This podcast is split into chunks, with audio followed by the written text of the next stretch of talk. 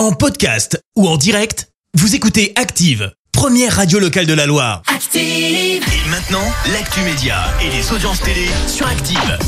9h30, on parle télé à la radio avec Nicolas Giorgio et on débute avec les audiences télé d'hier. France 3 arrive largement en tête avec Mongeville et ses 2,6 millions de téléspectateurs. Derrière, on retrouve France 2 avec Fort Boyard, diffusé exceptionnellement un jeudi soir en raison du début des championnats du monde d'athlétisme demain. France 5 complète le podium avec l'émission Des trains pas comme les autres. Et fait rare, TF1 n'est que quatrième avec la télé-réalité Ma mère, ton père, l'amour et moi. Bon, presque quand même 1,6 million de personnes euh, devant leur écran. Oui, bah ça y est, hein, c'est bon, c'est la décadence. Les gens ont vu, et ils ont dit allez, Ouais. next.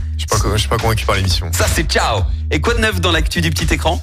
La saison 11 de, fin, de En Famille, c'est fini il y a à peine deux semaines et déjà une nouvelle émission, un prime inédit plus exactement, est prévue sur M6. Ce sera le jeudi euh, 7 septembre à 21h10. L'émission va s'appeler Un château en héritage. On va y retrouver les Le Kervelec, auteurs autour de l'histoire d'un château reçu en héritage par Brigitte. Un héritage totalement inattendu va monter à la tête des Le et va se révéler être un cadeau empoisonné, précise la chaîne dans un communiqué.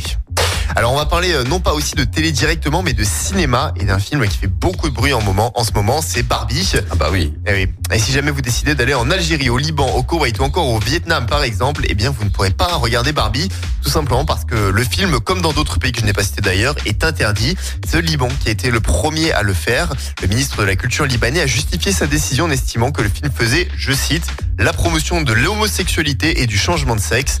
Et globalement, bah, c'est à peu près toujours des atteintes à la morale qui sont invoquées, sauf au Vietnam, qui censure le film car à l'écran on peut voir une carte qui semble laisser apparaître la ligne en neuf pointillés. Et cette ligne, c'est une frontière utilisée par la Chine pour revendiquer des territoires en mer de Chine méridionale, dont certains sont aussi revendiqués notamment par le Vietnam. Ah ouais, ça va super loin quand même.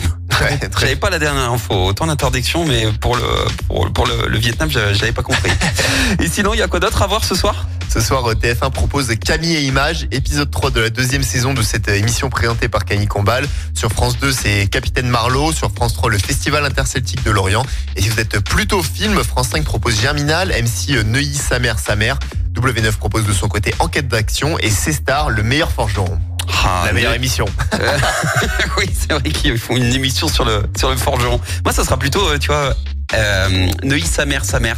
Ah ouais C'est la suite du premier et le premier était excellent. Le deuxième aussi, je me suis marré, mais comme un comme un goret. Bon, t'as trouvé ta. On verra ce que ça donne en tout cas euh, au niveau audience. Dans un instant, euh, Nicolas, on va faire ensemble une- un petit jeu, une idée reçue. Dans l'eau, les couleurs vives sont à favoriser puisqu'elles permettent de voir les enfants de loin. Est-ce vrai Est-ce faux? Je vais te demander ton avis après Pink Trust Fall et on verra si t'as raison. Merci, vous avez écouté Active Radio, la première radio locale de la Loire. Active.